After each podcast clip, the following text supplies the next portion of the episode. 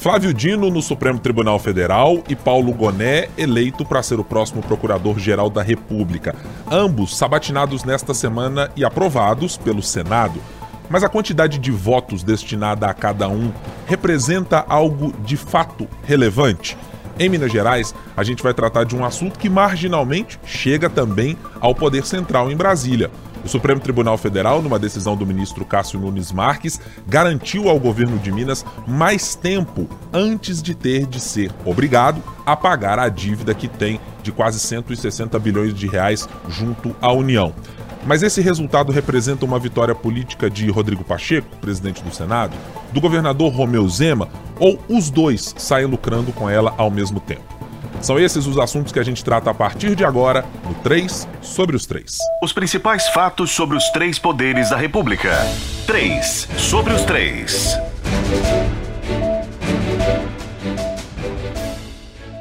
Olá, tudo bem? Você está aqui no podcast que semanalmente analisa tudo o que acontece nos três poderes da República e as interfaces entre Brasília, Minas Gerais e os espaços de decisão sempre com um trio de comentaristas aqui da Sempre Editora na nossa bancada, seja em Minas Gerais ou em Brasília. Hoje está no podcast aqui comigo pela primeira vez Cíntia Castro, nossa editora de conteúdo de política aqui da Sempre Editora do jornal o Tempo. Oi Cíntia, bom tê-la aqui conosco, tudo bem? Olá, Ibrahim, tudo bem? Prazer estar aqui com você hoje nesse programa que é tão importante. Prazer é nosso tê-la aqui nessa bancada e meu de poder dividir aqui pela primeira vez com você o espaço do 3 sobre os 3. De Brasília, quem hoje promete falar e muito, ela, Francine Ferreira, nossa editora de O Tempo Brasília. Fran, hoje a gente vai sair daqui a pouquinho, eu e Cíntia, daqui uns dois minutinhos, você pode tocar o programa, porque todos os assuntos, afinal de contas, estão passando pelas ruas da capital federal. Como vai, Fran? Tudo bem? Ei, Ibrahim, ei, Cíntia, tudo bem vocês? Olha, eu não garanto que a minha voz não tá, não tá lá das melhores, e claro, se tem tanto tumulto aqui também, é porque o mineiro sempre tem muita coisa para falar e decidir, então dívida de Minas é muita coisa que passa por aqui graças a Minas Gerais. Então uma coisa tá ligada à outra, não tem como sair dessa, vocês dois vão ficar também. É, pelo menos nesse final de ano, aquela história de que Minas estava perdendo a pujança na política, não tá valendo o ditado hum. exatamente não. Para você que nos acompanha semanalmente, tem sempre um novo episódio às sextas-feiras. A gente vai ao ar para as plataformas de áudio, de vídeo, em todas aquelas que você buscar. Três sobre os três, no seu principal tocador de podcast ou de áudio, você vai poder nos encontrar sempre com um conteúdo analítico sobre o que acontece nos três poderes da República. Então vamos começar aqui a nossa conversa com uma notícia que deixou todo mundo que gosta e trabalha com política de alguma maneira não exatamente de cabelo em pé. Acho que havia uma expectativa generalizada de que a decisão do Supremo Tribunal Federal, decisão monocrática do ministro Cássio Nunes Marques, que será levada posteriormente ao plenário, de fazer com que Minas Gerais não tenha que pagar a sua dívida já a partir do próximo dia 20 desse mês, fosse dada, de que o desfecho fosse positivo para o governador Romeu Zema, para Rodrigo Pacheco e para todos os interessados. Acho que, em última instância, para todos os mineiros é uma boa notícia não ter de despender recursos no momento em que o Estado não tem as suas contas no melhor dos seus dias. É, mas acho que a gente pode, a partir daí, olhar como os atores e as peças se movimentaram depois dessa decisão do Supremo Tribunal Federal. Tivemos manifestações do senador Rodrigo Pacheco, um dos capitães da nova ideia de mexer no regime de recuperação fiscal.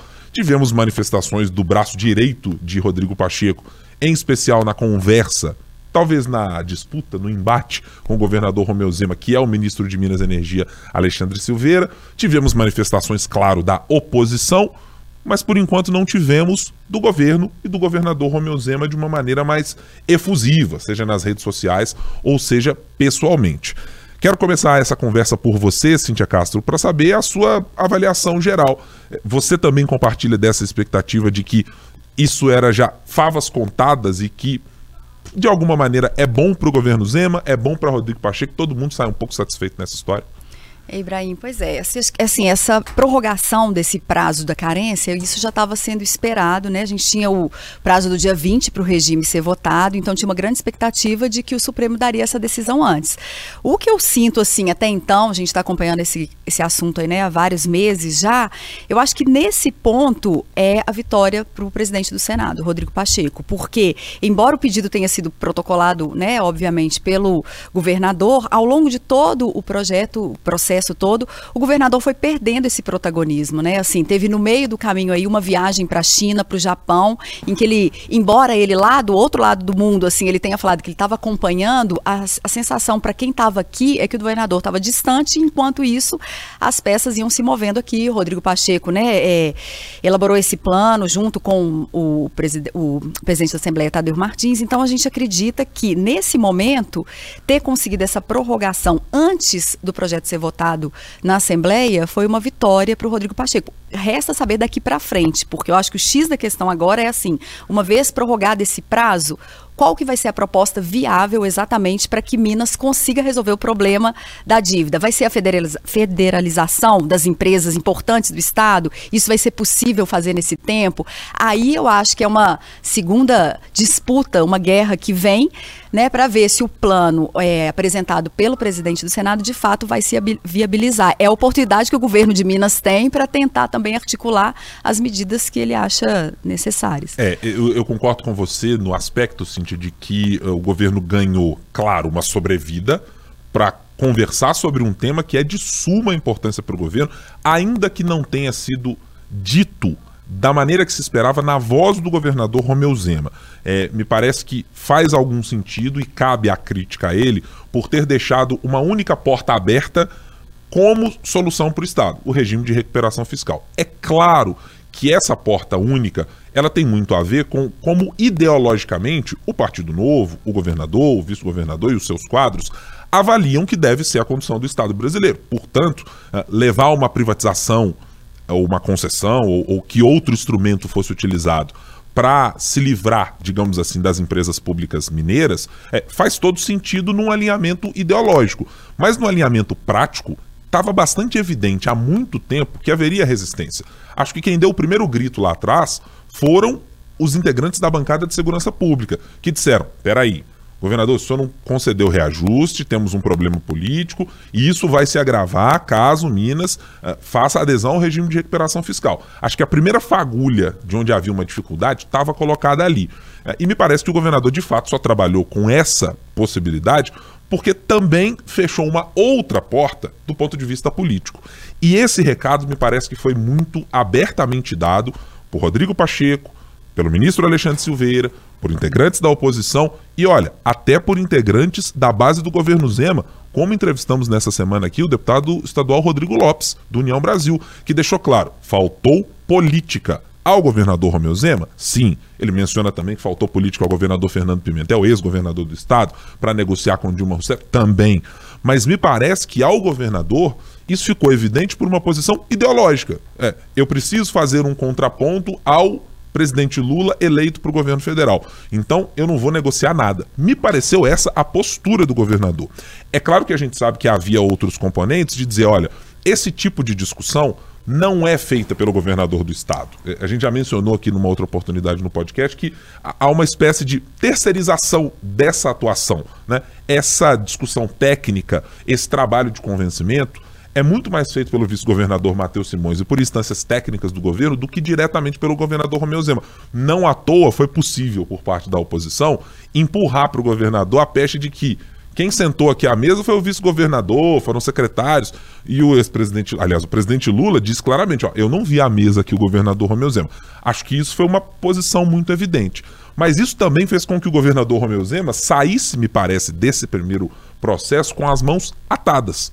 Porque veja, a capacidade de negociação que ele teria de apresentar uma nova proposta, ou de questionar os termos do regime, ou de apresentar soluções alternativas, ela foi deslocada por completo para o governo federal. Me parece que o governador que é, a, a, quem a gente dava as armas para dizer vai negociar com a Assembleia, o papo é exclusivamente com os deputados estaduais, precisou perder esse protagonismo para as mãos de Rodrigo Pacheco para a bancada de deputados federais e uma parte da oposição que se juntou nesse diálogo para garantir que o Estado abrisse portas. E acho que isso foi deixado muito claro, não tem nem caráter subliminar, foi abertamente dito pelos líderes políticos. É o momento de esquecer a, a, a, discussão do palanque, é o momento de acabar de pensar nas eleições e colocar as coisas para frente. Ainda que precisa ser feita ressalva. A decisão de entrada também de muitos desses atores políticos, ela tem exatamente o objetivo de ser eleitoral. É para que eles colham um espólio de crítica daquilo que o governador está mais fragilizado nesse momento, que é ter de lidar com o servidor do Estado, dizendo para ele: olha, você poderá ter alguns reajustes, mas eu não tenho como garantir que eles vão acontecer. Então me parece que, ao mesmo tempo em que é uma vitória técnica do governador Romeu Zema de conseguir mais prazo para um enorme e para o maior problema que ele tem à sua frente, me parece que do ponto de vista político é uma derrota, porque ele perde a capacidade de controlar esse processo e ele vai parar lá em Brasília. Nem sequer na mão da própria base na Assembleia Legislativa essa discussão ficará mais. Ô, ô Fran, você está também no grupo dos que considera que Rodrigo Pacheco sai mais vencedor, Romeu Zema sai vencedor, os dois saem vencedores. Onde é que você se posiciona aí nessa conversa? Pois é, é, é interessante, só para pegar um gancho do que você disse, dessa questão eleitoral, né? É engraçado, todo mundo fala, ah, é hora de descer do palanque, ah, é, não vamos adiantar as eleições, mas no fim tá todo mundo também já fazendo isso, né? Mas é, antes de da gente gravar o podcast, eu conversei com alguns líderes da bancada mineira aqui no Congresso, também com o Alexandre Silveira, né? Para saber como é que foi a recepção é, dessa questão do Cássio Nunes, e aí eu vou trazer alguns pontos aqui, tava até anotando, porque é o seguinte, é, quando a Cinti, inclusive, é, citou essa questão, essas questões da viagem do Zema para fora e tudo, é, foi nesse momento que Rodrigo Pacheco justamente agiu, né? É, Alexandre Silveira tinha falado lá naquele evento da FENG, falando sobre a questão da dívida de Minas, e logo depois que o governador viajou, o Pacheco aqui resolveu tomar é, protagonismo, vamos dizer assim, dessas discussões. E aí, se a gente for analisar, depois que tudo isso aconteceu, e aí que o Rodrigo falou sobre isso, e aí Zema respondeu. Quando o, a equipe do governador Romeu Zema veio aqui em Brasília, se tinha um acordo para que todos pudessem se reunir. Zema, os secretários, Pacheco, Haddad, enfim. Só que quando Haddad e Rodrigo Pacheco estavam viajando para participar da COP, é, os, os auxiliares do governador de Minas vieram para cá para resolver isso, né? Ou para tentar dar, mostrar aí que também estavam estavam se mobilizando em relação a isso e que o Ministério da Fazenda não tinha entrado com um pedido no STF porque até agora não queria. E aí foi interessante porque isso caiu tão mal no governo federal, mais mal do que já estava, né? Porque, porque houve aí uma pressa na tentativa do governador mostrar, olha, eu não tô tão para trás assim, a União que não tá querendo ajudar. E aí, logo depois, quando chegaram nessa viagem da COP, já chegaram falando com o pé na porta, é hora do governador parar com briga de, nas redes sociais e tudo isso. Tudo isso. Mas, enfim. A, e aí, a leitura que se tem também é que o Zema ele subestimou, de certa forma, é, essa articulação política das lideranças mineiras aqui.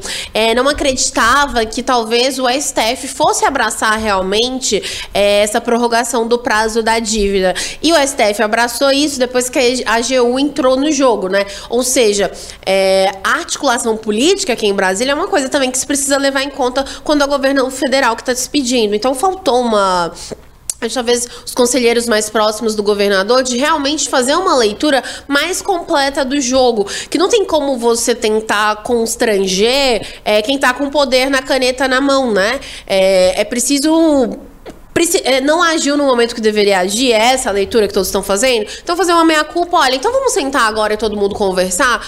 Por que não tentar iniciar esse diálogo, é, tentar chamar para a mesa para aí sim, se for para apontar culpados, é, fazer, é, ter esses culpados, né? Mas é interessante que aí, a Cintia estava até falando, né? O que realmente nessa proposta vai ser viável ou não. Hoje a leitura, inclusive, é de que, obviamente, a equipe econômica do Haddad já tem um grupo especial que está tratando sobre sobre todas as propostas lá desse plano B do Pacheco. Que aí vem federalização das estatais, vem a questão de um, de um refis, mas o ponto que talvez não se chegue ao consenso é justamente a questão do acordo, né? É, da União aí em relação à reparação é, de Mariana, justamente porque isso ainda está tramitando. Então, esse ponto talvez seja o que não vai entrar no, no bojo dessa proposta. E aí eu perguntei assim, mas dá tempo a até abril, né, a, a questão da, dessa prorrogação, falou assim, é o Congresso, ele é o presidente do Congresso, então para aprovar isso também, é, é dando, tendo o ok do Haddad, mas o que acontece? Até lá é, é, vai continuar esse processo de fritação de Zema e por mais que não fale em questão eleitoral, é porque a questão eleitoral está em jogo e mais do que isso, Rodrigo Pacheco deve usar essa proposta, se tudo der certo, mesmo que não seja original, justamente como uma espécie de case é, de que conseguiu ajudar a fazer um novo regime de recuperação fiscal e ajudar o Estado, mesmo não sendo governador governador do estado. Então, é, o que se tem hoje aqui em Brasília é que há esse empenho por parte de Pacheco, por parte de Silveira, por parte de membros da bancada mineira, justamente para já se posicionarem ali para 2000 e a gente está falando 2028, a gente acha longe, mas não está tão longe assim. Porque todo mundo precisa da ajuda de quem vai ser eleito no nas eleições do ano que vem, né? Então, de 2020. É, perdão, eu falei errado, né? Gente, me ajuda. Ó, Não, 2024 falou... eleições Isso. municipais. A municipal 2026. 2026 Isso, exatamente. Ó, tô, tô trocando aí. Então não tá tão longe assim 2026 do jogo. Então, o que a gente vê é essa tentativa de se ter um case justamente para mostrar que, ó, eu viabilizei, eu, eu não tava, eu não era governador, mas eu sou presidente do Congresso, tinha esse poder na mão e soube usar. Ô, ô Fran, e, e, tem um ponto aí da sua fala que eu acho que é, é, o tipo de capa ou de vestimenta ou de, vou chamar de é, armadura, na qual o presidente Lula se sente mais confortável, que é a de poder dizer o seguinte: veja bem, eu sou o presidente que ajudou os estados. Eu sou o presidente que não olha a coloração partidária dos governadores. E veja que nessa mesma semana, simbolicamente, tivemos a presença de vários governadores de estado no Palácio do Planalto, inclusive um daqueles que é colocado como um potencial é, nome dessa direita pós-Bolsonaro para as próximas eleições, que é o governador de São Paulo, Tarcísio de Freitas, que esteve, posou com plaquinha ao lado de integrantes do governo federal, enquanto Outros olhavam para o lado e diziam: bom, o governador Romeu Zema aqui não está. Né? Sim, não está, e esse simbolismo é que mostra o quanto o governo federal e, o presidente Lula gosta exatamente dessa posição. Ele vai ter o argumento, a, a depender do resultado, né, de, de tudo que teremos nesse regime de recuperação fiscal, porque vale também para a situação fiscal do Rio, vale também para a situação fiscal de Goiás, vale também para a situação fiscal do Rio Grande do Sul, para quem já aderiu ao regime, e Minas, tecnicamente, ainda que por uma decisão judicial, também já está lá dentro. Mas para quem quiser também, quem né? quiser também entrar, dizer, olha aqui, eu sou o presidente Lula, capaz de ajudar vocês, governadores.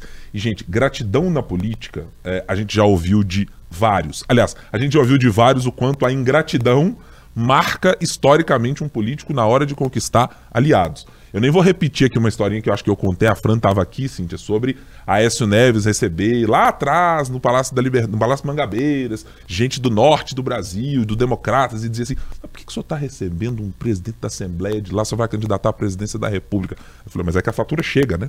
Quando eu for candidato à presidência da República, alguém precisa fazer campanha naquele estado para mim. E o governador Romeu Zema parece não estar tá calibrando exatamente o quanto isso é importante para também te perguntar, Cintia, de uma outra questão relacionada a isso. É, o governador Romeu Zema, com tudo aquilo que fez até agora, nesse embate com o governo federal, criou um problema para si também na Assembleia Legislativa. Você olha para a Assembleia hoje e vê uma Assembleia mais hostil, ou seja, mais com a cara do que foi uma Assembleia nos tempos de Agostinho Patrus, mais com uma gestão Tadeu Leite à sua frente? É, o que a gente sente assim, né, conversando até com as pessoas que a gente entrevista aqui ou fora daqui, é que o Zema precisa melhorar essa relação dele com os deputados. Assim, o presidente da Assembleia ele tem uma política institucional, um jeito, né, do diálogo. Ele conseguiu conduzir muito bem isso, né? Chegou a anunciar que votaria o, o né, que o regime seria votado. Então, assim, isso mostrando ali talvez que está tudo certo com o governador, mas na prática o que a gente sente é que há uma distância, né? E assim, um, um personagem é, aí também que foi o, o secretário Gustavo Valadares, que tinha essa função de articular muito forte, a gente não viu ele tanto é, aparecendo tanto nessa discussão toda. Então, em relação à Assembleia, o que a gente sente é isso, que há ainda um distanciamento que o o governador precisa vencer esse distanciamento. Agora, só voltando num ponto que a gente estava falando de se perdeu ou se ganhou, o que a gente sente também do governador Romeu Zema, que também foi um desgaste nesse momento, foi a imagem dele com os servidores, né? Porque é, até então ele foi para muitos servidores, o governador que chegou conseguiu acertar os salários, no atraso 13 terceiro, está pagando, enquanto o governador Pimentel né, tem essa, é, é, essa carga aí que vai ficar com ele de ter atrasado de fato. Então, assim, era uma situação confortável. A partir do momento que ele propõe um plano que vai congelar salário dos servidores, enfrenta protestos e distante, isso é ruim para ele também. Agora, o que eu acho que são grandes desafios dele agora é melhorar essa relação com a Assembleia para tentar né, é, conseguir coisas que sejam positivas. E eu acho que tem uma discussão paralela que é importante, e nisso é, o governador Zema tem uma é, possibilidade né, de sair bem se ele conseguir articular, é porque, independentemente do plano que venha a ser aprovado, tem a questão dos juros da dívida. E o que a gente percebe é que isso há um consenso em pessoas que pensam ideologicamente diferente, mas há um consenso que os juros, a forma dos juros cobrados pela União, ela é uma forma muito alguns consideram abusiva, embora seja respaldado por lei, mas é muito alta e isso aumenta a dívida. Então, assim, é um movimento paralelo, eu acho, que se o governo de Minas conseguir articular com outros estados que também devem à União e conseguir articular junto com deputados da Assembleia, que também têm essa mesma opinião, que esse, essa forma da cobrança de juros tem que ser revista, eu acho que nisso ele pode vir a ganhar ter pontos positivos para o ano que vem. O engraçado é que parece que agora os deputados estaduais, federais, governadores, presidente do Senado, é, secretários de Estado, descobriram o que é a vida do brasileiro que gira nos juros do cartão de crédito, né? que é exatamente isso que acontece com a dívida de Minas Gerais. Ela gira numa perspectiva, é, não apenas a de Minas Gerais, mas com os indicadores é, que fazem com que a dívida vá explodindo. É, é, claro que a gente precisa colocar na conta aqui o que são os gastos do governo Zema, o que foi a possibilidade de não pagar. É, a, parte é, da, da, dívida que era paga pelo ex-governador Fernando Pimentel e por uma decisão judicial é, foi possível que o governador mineiro não faça isso, mas assim, welcome ao modo de vida do brasileiro que tem de se virar com dois, três cartões, com indicadores terríveis, que tem que se virar com cheque especial e com muito mais coisa. É, Bem-vindos à rotina do nosso brasileiro médio, é, nobres políticos, né? Bom, falamos aqui sobre essa primeira camada de Brasília barra Minas Gerais. Hora da gente falar sobre Brasília no modo full, e aí, Francine Ferreira, quero saber de você a respeito da decisão aqui. principal do Senado. Dessa semana, acho que é a notícia principal do Senado, ainda que tenhamos tido a abertura de CPI da Braskem, algumas outras situações que são politicamente muito importantes, mas havia um, um quê de expectativa sobre Será que Flávio Dino, o ex-ministro da Justiça, que batia de frente com integrantes do chamado bolsonarismo, quase que diariamente nas redes sociais, seria aprovado ministro do Supremo Tribunal Federal? Sim, foi aprovado para ser ministro do Supremo Tribunal Federal. Será que Paulo Gonet, depois de tanta espera, depois das bênçãos de Gilmar Mendes, de Alexandre de Moraes e tantos outros, também seria aprovado? Esse com folgas já se sabia que aconteceria. É, mas quero a sua avaliação geral sobre como isso se deu. O número de votos que Flávio Dino teve, e trago um levantamento da nossa reportagem, uh, me perdoa aqui se eu não tiver o crédito correto, eu não sei se foi o nosso Renato Alves uh, quem Isso. fez. O Renato Alves, né?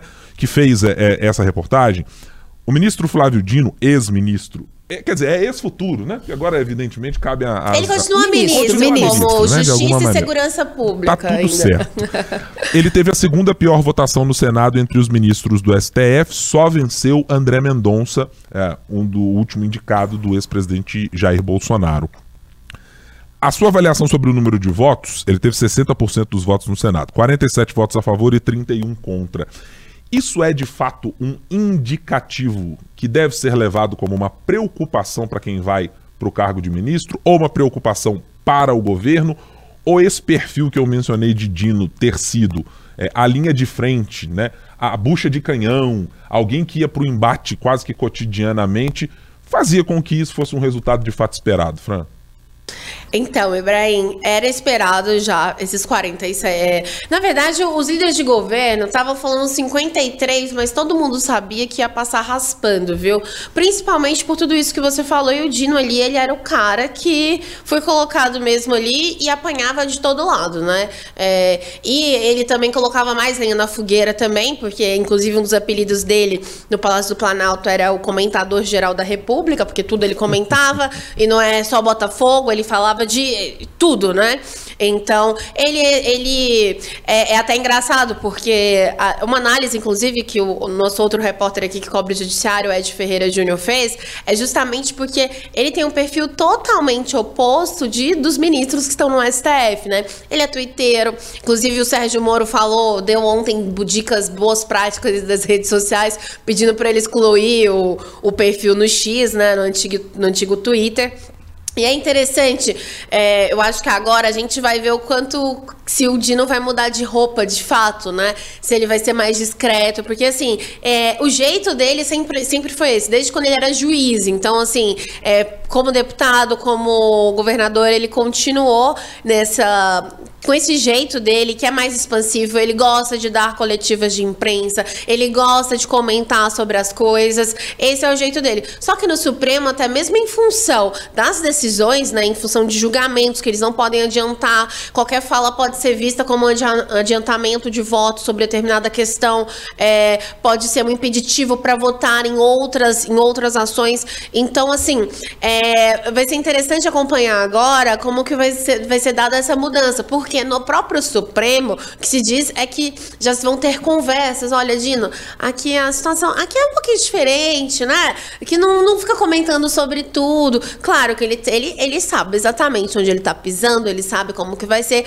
mas vai interessante acompanhar essa mudança. Agora falando sobre os, sobre a questão do governo ontem, né? Muito se deu em função da própria figura do Dino, tá? A relação dessa votação. Se fosse talvez um, um Messias, por exemplo, né? O advogado-geral da União, o que estava se comentando é que teria até mais votos em função da figura do próprio Jorge Messias. Então, assim, foi uma escolha do Lula ao indicar um Di, ao Dino e uma escolha de que a articulação política teria que trabalhar e muito. E a votação secreta, que, claro, contribuiu para isso. E contribuiu também ter é, alguns senadores terem se, é, voltado né, ao mandato no Senado, o caso aí do Camilo Santana, do Wellington. Então, isso tudo colaborou ali para os 47 votos, porque eram 81 votos possíveis, né? 80 votaram. Só a senadora Mara Gabrilli que não por questões de saúde. Então, assim.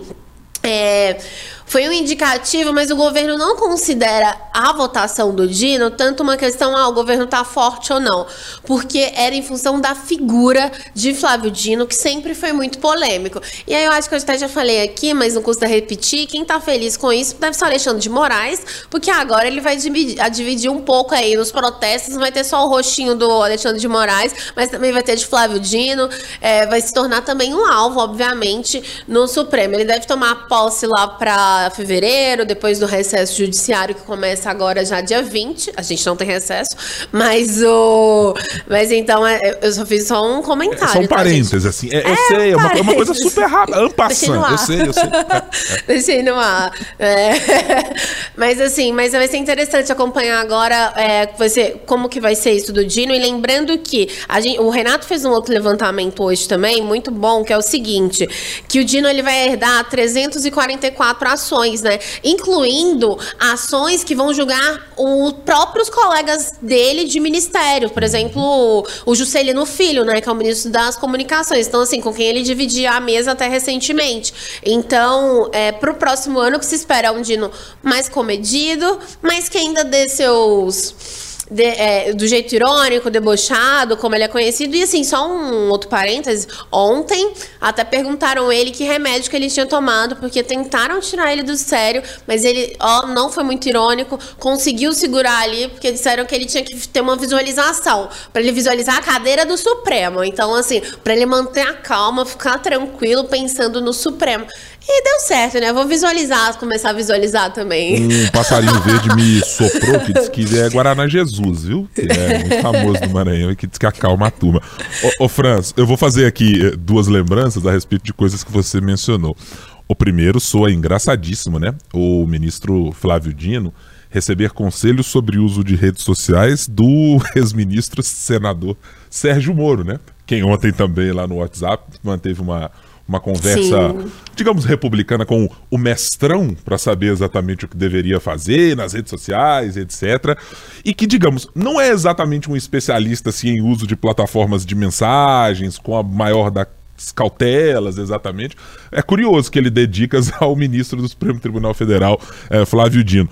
E outra também muito curiosa, Fran, é que imagino Luiz Roberto Barroso, Luiz Fux e Alexandre de Moraes e Gilmar Mendes dizendo a Flávio Dino assim: olha só, este aqui é um tribunal em que a gente fala pouco. Nós damos poucas entrevistas. Olha quem, né? Ve, veja bem, né? Quais ministros e quais perfis diriam isso para o, o- o vogal Flávio Dino, né? Um adendo. A gente só fala assim na abertura das sessões plenárias e aí a gente dá recado pra todo mundo, mas usando um linguajar mais, mais rebuscado, né? Me deixe fora desse seu mau sentimento. É, né? um- Essas umas mágoas, coisas. esses sentimentos ruins, vá às ruas e coisas afins. né? Ô, ô, Cíntia Castro, a sua avaliação sobre essa escolha me parece que temos uma dificuldade institucional mesmo de haver rejeição a ministros, rejeição do ponto de vista para valer, de dizer, olha, reprovaremos um nome. O governo acaba tendo maioria em boa parte eh, das vezes, porque as condições políticas são muito difíceis para isso acontecer. Você também estava entre aquelas que esperavam mesmo uma facilidade para aprovação, e esses números também que foram eh, mostrados como o que pareceu uma espécie de, se não derrota, uma pequena manchazinha de dizer, ó, o seu foi o ministro, mas não foi tão bem escolhido assim. É, eu acho que sim. Acho que estava todo mundo esperando que ele seria aprovado, né? Obviamente, essa, é, essa votação, assim, não tão tranquila, eu acho que reflete, a Fran pode falar um pouco melhor disso, mas reflete um pouco essa questão do presidente Lula mesmo, assim, das pessoas que votam contra associarem, né, uma imagem à outra. Agora, o que, eu, o que a gente sente, não sei se é isso mesmo aí em, em Brasília, Fran, assim, que esse perfil dele, talvez esse perfil, até que, que você falou, diferente, né, de, de muitos ministros lá dentro e de ser uma pessoa que tem uma experiência muito forte, tanto na área de jurista quanto na área política, no executivo, no, no, no legislativo, que ele talvez vá mudar um pouco esse clima, assim, até em relação aos três poderes. Não sei se ele teria essa capacidade, igual você falou, de diluir ali com o Alexandre de Moraes e talvez dar uma harmonia maior em alguns sentidos, ou não, assim. Isso é uma dúvida que eu tenho, porque algumas pessoas acham isso. Agora, que ele seria aprovado e que seria uma aprovação não tão fácil, eu acho que já era esperado, assim. É, eu- acho que, inclusive, E- temos uma boa pauta para o ano que vem no nosso podcast sobre como ficará esse perfil do, do STF. Me parece que temos um STF é, mais. é, é, como é que eu vou te dizer aqui? Me faltou a palavra. Menos mas- formal, talvez? Não, eu, eu acho que é o STF, Cintia, que tem. É, mais Com mais homens? traquejo político. Ah, com mais, com mais homens a gente podia fazer desde 1900 e quando Ah, surgiu o mas STF. agora fez né? só uma, É, é. Hoje É. eu tô dando recados no meio. É assim, assim, só na introdução, né? Como fazem os ministros do Supremo, né, Fran? Eu acho que é uma boa pauta pra gente discutir futuramente, assim, esse perfil me parece mais combativo de gente que passou pelo executivo, de gente que ocupou cargos na magistratura, Ministério Público, etc., que tem um perfil político e talvez seja o perfil esperado por quem está no STF, já que ele se tornou a grande vidraça brasileira. Bom, assunto para outro programa. Fran, você ia complementar alguma coisa? Não, é que a Cintia citou sobre isso de a confirmação. Inclusive, o Lula, ao escolher Dino, ele fez isso após a confirmação do presidente do Senado, Rodrigo Pacheco, de que o nome passaria, né? E também do, do ok de Davi Alcolumbre, né? Do presidente da CCJ. Então, só, é, só esse parêntese de como essa articulação também foi desde lá de trás, né? Então não foi, não foi só o Dino andando pelos gabinetes, mas foi uma confirmação do próprio presidente do Senado que não se preocupa, vai passar apertado, mas tá tudo certo. É, eu vejo apenas um ponto em que eu quero fazer uma ponderação é, sobre o perfil que Flávio Dino leva para o Supremo Tribunal Federal. Porque eu acho que atrai mais uma vez para o tribunal a percepção e esse discurso já foi de alguma maneira colocado por alguns dos senadores e por outros integrantes nas redes sociais, vou mencionar aqui nominalmente o deputado Eduardo Bolsonaro, que chegou a dizer na ideia de perseguição aos conservadores. Porque ontem a pauta, por exemplo, do Dino comunista, como se estivéssemos falando de um comunismo uh, à luz lá do passado, é, fosse explicativo para aquilo que Flávio Dino fará no Supremo Tribunal Federal. Mas me parece que ele atrai para o tribunal essa ideia de que, olha, todos que estão em campos políticos ou estiveram em campos políticos opostos serão perseguidos. Então, essa, essa conversa, até dita pela ministra Damares, ex-ministra Damares, senadora Damares, de que, olha, os cristãos e as criancinhas estão agora em perigo porque Flávio Dino foi parar no Supremo Tribunal Federal. Me parece que esse discurso também começou a pairar uh, por uma certa parte dessa uh, direita barra extrema-direita brasileira que o ministro é um grande atentado aos bons costumes, aos conservadores, etc. E que acho que é, digamos, uma atenção direcionada para o Supremo com a qual o Supremo não gostaria de ter no momento em que está sendo levado diariamente para a linha da Berlinda, para ser é, com ameaça de cassação de ministros, com críticas e discussões sobre a postura dos ministros, com mudanças, inclusive, na maneira de funcionamento do Supremo. É, mas me parece que Dino carrega em fortes tons essa ida junto para o Supremo Tribunal Federal. Talvez até a escolha em fevereiro, para ser o momento exato em que ele vai assumir, tenha tido esse contorno também, para esperar um pouco baixar a poeira, para as coisas se reorganizarem e ele poder até tentar construir uma imagem de mais próximo do que é um ministro e menos do que é um ministro do executivo tão defensor ferrenho do governo Lula como foi. Senhoritas, chegamos aqui ao final da nossa edição de hoje deste podcast, portanto, aquele momento em que faremos as apostas da semana, para saber no que vocês gostariam ou sugerem que os nossos ouvintes prestem atenção na semana que vem. Francine Ferreira, vou começar por Vossa Senhoria. No que devemos prestar atenção na próxima semana em função do que tivemos no noticiário político até agora? Tá, vamos, vamos tentar aqui, porque, ó. É, hoje a gente tem uma votação no Congresso muito importante de derrubada de vetos, né, em função do, da desoneração e também da, do marco temporal de terras indígenas. Mas vai ser interessante acompanhar se a Haddad vai ter, vai conseguir que realmente seja aprovado no orçamento na semana que vem a meta dele de zerar o déficit fiscal do governo no próximo ano e ver se até semana que vem outras pautas que estão aí na mira dele, como a MP das subvenções, vão ser, vai, vai ser finalmente aprovada ou não, né? Pelo Congresso Nacional. Então, pauta econômica para ficar de olho. Gosto, gosto muito dessa, dessa possibilidade mesmo, porque é um problemaço que o governo tem que resolver até o final do ano aí na conversa com o Congresso Nacional. Eu vou me adiantar aqui a Cintia Castro e eu vou ficar com o Romeu Zema. Eu estou bastante curioso para saber como o governador se posicionará daqui para frente. O primeiro para apresentar que avaliação ele tem sobre a decisão do Supremo Tribunal Federal. Porque, bom, uma coisa somos nós analisarmos de fora de que é uma vitória para o governo e de que é positivo não ter de enfrentar esse problema. Eu não sei se o governo tem a mesma avaliação e espero a, o posicionamento do governo e do próprio governador nessa história. E mais do que isso, como o governador, se é que pretende, se sentará à mesa para tirar ou aparar as arestas com Rodrigo Pacheco, Alexandre Silveira e companhia. Não tenho lá muita certeza de que isso vai acontecer, mas eu estou curioso para ver como na próxima semana isso se desenrolará. Ô Cíntia Castro, você tem alguma ideia do que acompanhar na próxima semana ou do que você vai prestar atenção?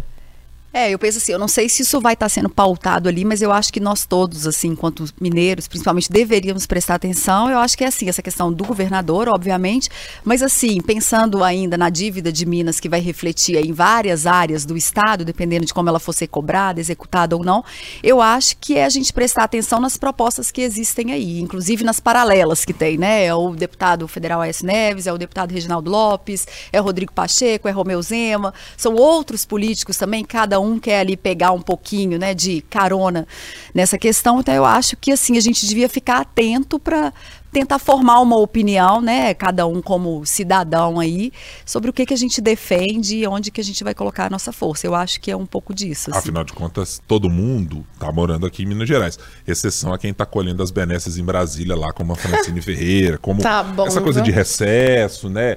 Praça construída aí atrás de você bonita, toda cheia de água, cidade toda bonitinha em Brasília. Pois é, a gente não tem esse benefício aqui. Acontece, né? É, é para A pouco. gente só não dorme, mas tá tranquilo. Ah, dormir é uma coisa assim.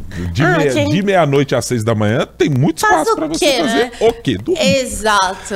Ô, Fran, prazer estar com você aqui mais uma vez. Uma ótima semana. A gente se fala na semana que vem. Obrigada, Ibrahim. Obrigada, Cíntia. E até. Obrigada, eu que agradeço pela oportunidade aqui de estar com vocês. Primeira vez com o Ibrahim, segunda com a Fran. Que bom tê-la aqui nesses microfones também, Cintia Castro. Foi muito bom tê-la no 3 sobre os 3 e eu nem vou pedir para você voltar, não. Daqui a pouco a gente faz a convocação, te entrega a canequinha e você já tem que passar por aqui outras vezes, tá bom? Tchau, tchau. Combinado. Muito obrigado a você que nos acompanhou aqui no 3 sobre os 3 desta semana. E a gente sempre pede. Compartilha aí. Gostou do conteúdo? Se não é assinante ainda, não se inscreveu, não marcou lá o sininho, Toda semana tem episódio novo do 3 sobre os 3 na sua plataforma de áudio, no youtube.com.br o tempo, no nosso canal de O Tempo. Então você pode sempre acompanhar os conteúdos que a gente traz por aqui na nossa análise política da semana. Muito obrigado pela sua companhia. Tchau, tchau.